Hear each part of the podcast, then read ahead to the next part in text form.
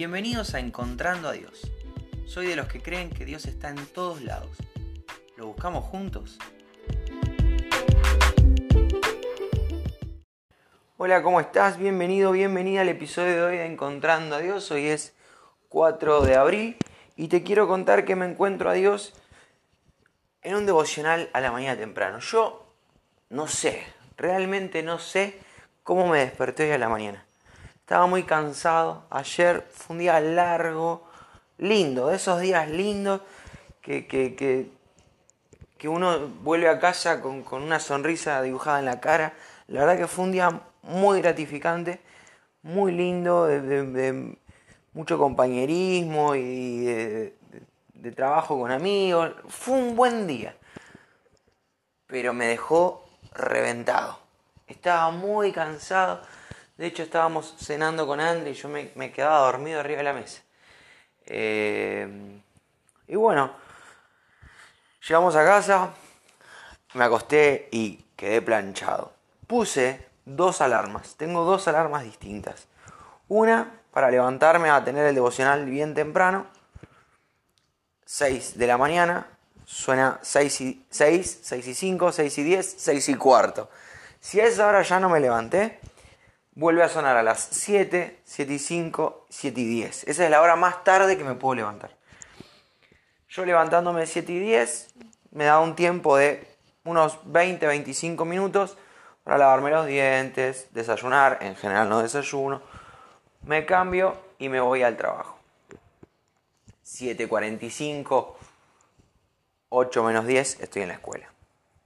A más tardar. Ese en el peor de los escenarios. Bueno, puse las dos alarmas y me fui a dormir diciéndole a Dios, dame la fuerza para levantarme mañana. Quiero arrancar la semana, quiero arrancar el día buscándote. Quiero hacer mi devocional, quiero pasar tiempo con vos en oración, leyendo la Biblia, pero estoy destruido. Te pido, porfa, una buena noche de descanso y te pido que me ayudes a, tener la voluntad de levantarme.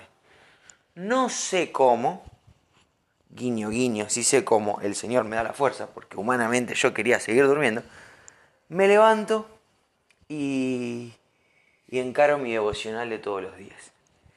Fue un momento espectacular, el Señor me habló un montón, de hecho de eso te quiero hablar, ahí es donde me encuentro a Dios, pero lo que me costó matar la carne hoy a la mañana.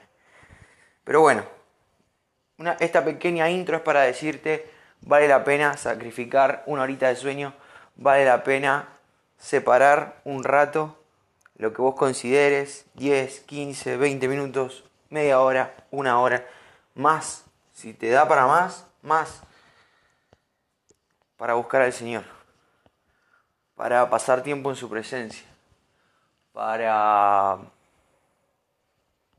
disfrutarlo. Te lo ultra recomiendo porque eso es infalible. Ahí de verdad te encontrás con Dios. Cuando te mentalizás de decir, o me acuesto una horita más tarde, o me acuesto una horita más temprano, o sacrifico la media hora del almuerzo en el trabajo, o lo que sea. Busca tu momento, busca tu lugar donde te puedas desconectar de todo, apagar el celu, donde nadie te llame, donde los chicos no, no, no necesiten que les dé de comer, donde tu esposo, tu esposa puedan estar tranquilos sin tu presencia, puedan prescindir de tu presencia. Y ahí en ese momento te dedicas a buscar al Señor. Y te prometo que lo vas a encontrar. ¿Por qué? Porque el Señor se da a conocer, el Señor se revela con los que lo buscan en adoración, con los que los buscan sinceramente, con los que los buscan sedientos. El Señor se revela. Entonces, si vos tenés esta actitud, no importa si son 10 minutos o una hora, si realmente anhelás encontrarte con el Señor y se lo pedís en oración y lo buscas en adoración con un corazón sincero, el Señor te va a hablar. Muy bien, vamos entonces al tema de hoy. Cada tanto, no lo hago todos los días porque voy, voy variando un poco, entonces una vez a la semana hago el estudio de Eclesiastés. Una vez a la semana eh, otro día leo un capítulo de un libro, otro día leo un capítulo de otro libro, otro día hago un devocional distinto y así voy variando un poco.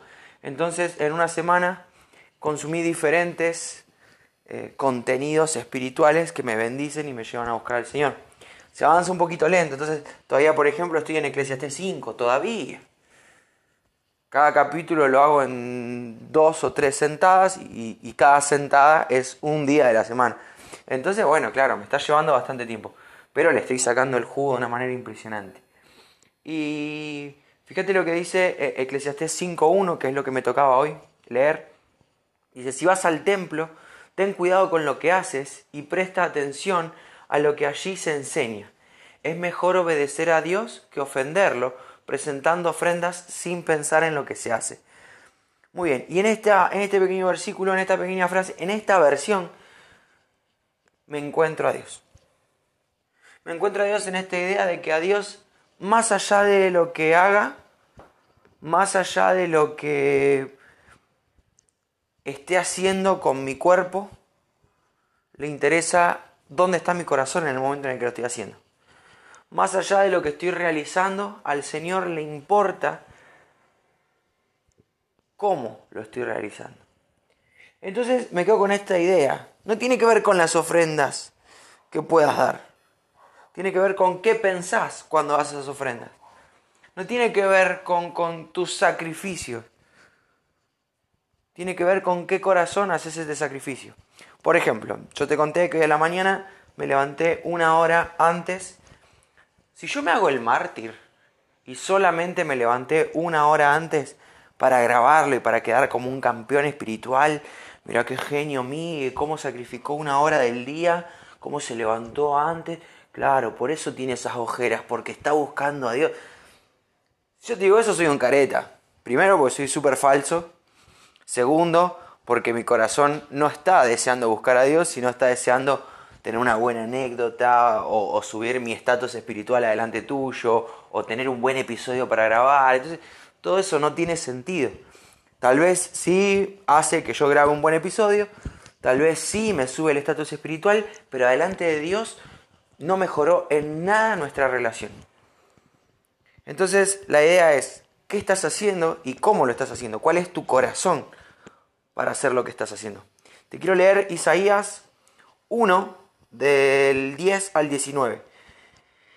Dice, el profeta Isaías les dijo a los jefes de Israel, ustedes que son tan malos como fueron los jefes de Sodoma y los habitantes de Gomorra, escúchenme bien, atiendan a lo que Dios les dice. Dios les advierte, ¿por qué me traen tantos animales para presentarlos en mi altar? Ya estoy harto de esas ofrendas. Me da asco ver tanta sangre de toros, carneros y cabritos. Yo nunca les he pedido que me traigan esos animales cuando vienen a adorarme. Solo vienen para ensuciar mi templo y burlarse de mí. Váyanse de mi templo. Para mí esas ofrendas no tienen ningún valor. Ya no quiero que las traigan. Y no me ofrezcan incienso, porque ya no lo soporto.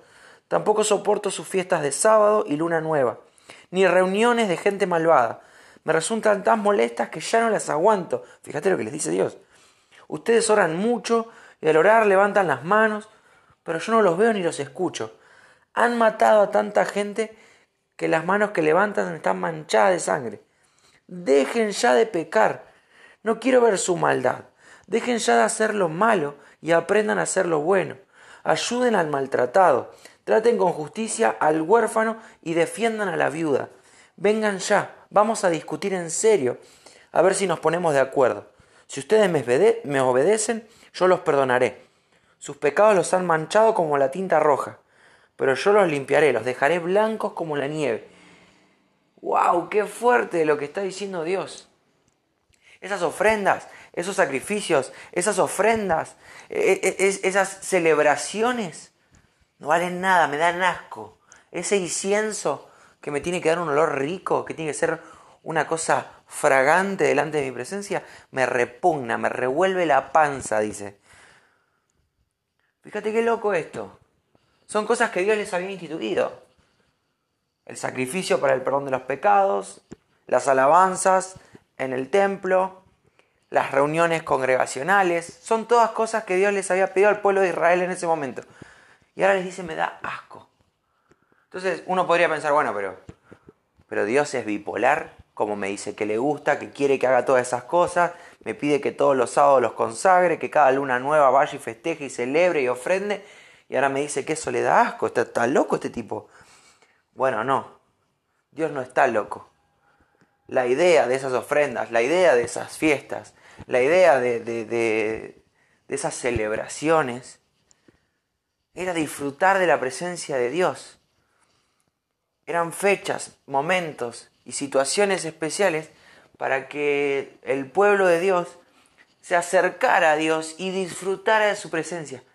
Ahora dice, ustedes maltratan, matan, no cuidan a las viudas, no cuidan a los huérfanos, tienen las manos manchadas de sangre, hacen cualquier cosa, levantan las manos, pero esas manos levantan, son un desastre, no me gusta lo que están haciendo.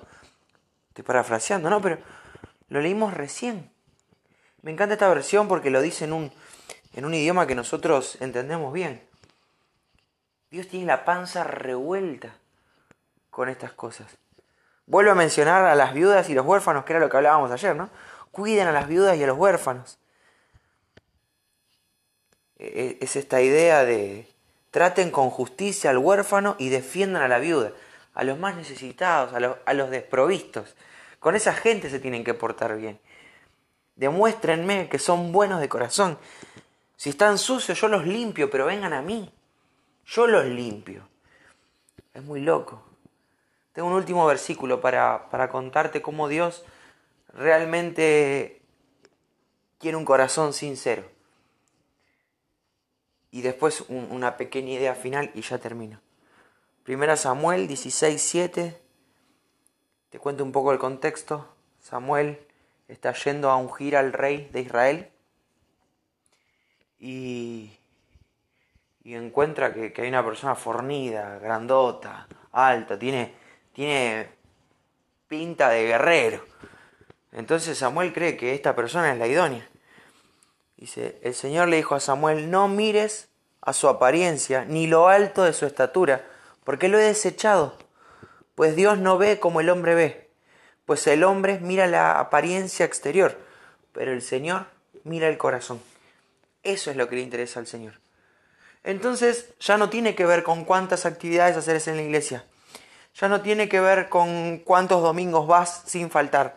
Ya no tiene que ver con cuánta ofrenda das, a cuántas viudas y a cuántos huérfanos bendecís. No tiene que ver con, no sé, cuántas horas pasas en el templo o cuántas horas leyendo la Biblia. Tiene que ver con el corazón con el que haces todas estas cosas.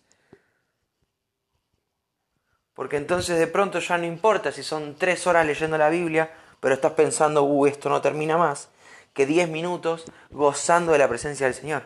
Señor, ¿cómo me bendecís? Señor, qué sed que tengo de vos. No es lo mismo. ¿Y sabes con cuál se goza más Dios? con esos 10 minutos sinceros. Ante la gente cualquiera va a decir, che, pero el de 3 horas, qué capo lo que debe saber. Y tal vez sabe un toco. Tal vez tiene el cerebro bien hinchado de información, de versículos, sabe textos, sabe griego, sabe... Pero a Dios le importa el corazón. Entonces ya no tiene que ver con la cantidad.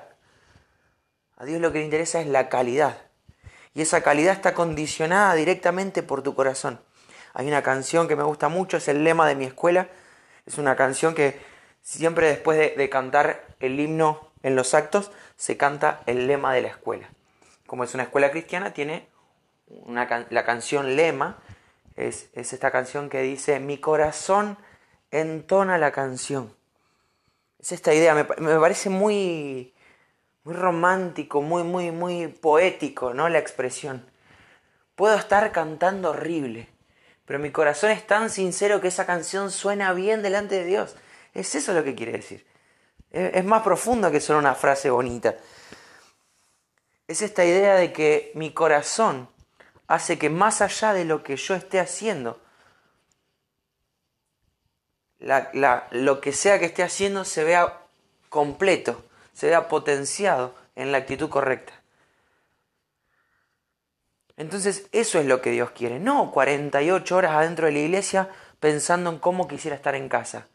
Esa horita, esos 10 minutos, eso, el tiempo que vaya a la iglesia, que tengas el corazón correcto. No le interesa cuánto lees, cuánto ofrendás, cuánto ayunás. Le interesa el corazón con el que haces eso. A Dios no le interesa cuánta gente le diste 10, 15, 20 pesos, a cuánto invitaste a dormir a tu casa, a cuánto le diste de comer, a cuánto le diste un vaso de agua fría un día de calor. Al Señor lo que le interesa es con qué corazón hiciste eso. Porque el que te hace la radiografía completa, el que sabe realmente qué pasa dentro tuyo, es Dios. Entonces esta idea me flashea porque ahora entonces, ahora entonces tengo que analizar con qué corazón estoy haciendo. Tal vez mis vecinos me ven y piensan, este tipo es un capo, que espiritual. Cuando sea grande quiero ser como él. Tal vez mis amigos o en la iglesia, mi pastor, qué grande, mire, qué siervas. Pero mi corazón puede estar en cualquier otro lado. Y Dios más allá de lo que ve el hombre, ve el corazón. Eso es lo que le importa. Así que bueno, sin ser redundante, me parece que la idea se, la idea se explicó bastante bien. Te regalo esto, te regalo este versículo donde me encuentro con Dios, te regalo esta idea, esta línea de pensamiento, para que juntos, vos por tu lado y yo por el mío, podamos analizar qué nos motiva a hacer lo que estamos haciendo. Sea lo que sea, lo que te motiva es darle la gloria a Dios lo que te motiva es que más personas lo conozcan o cualquier otra cosa. Si la motivación no es darle la gloria a Dios, si la motivación no es acercar al reino, si la motivación no es predicar el Evangelio, déjame decirte que eso que estás haciendo no te suma delante de Dios. No es sincero, a Dios no le agrada. Espero que sea bendición, espero haber explicado bien la idea. Me siento un poco eufórico no te estoy retando, me escucho a mí mismo y tal vez se escucha como, como que grito demasiado, perdón, a veces me apasiona un poco. No es la idea, no te puedo gritar absolutamente nada porque yo estoy en la misma, analizándome, viéndome, tengo mucho que ajustar, pero estamos en proceso y cada vez la idea es redondear para arriba y cada vez es tratar de ser mejor hoy que ayer y mañana que hoy. Así que bueno, te dejo esto, realmente espero que sea de bendición para vos. Es de bendición para mí, por eso, por eso te lo cuento tan contento y por eso te lo grabo, porque realmente a mí me sirve. Y bueno, si Dios quiere nos volvemos a encontrar mañana.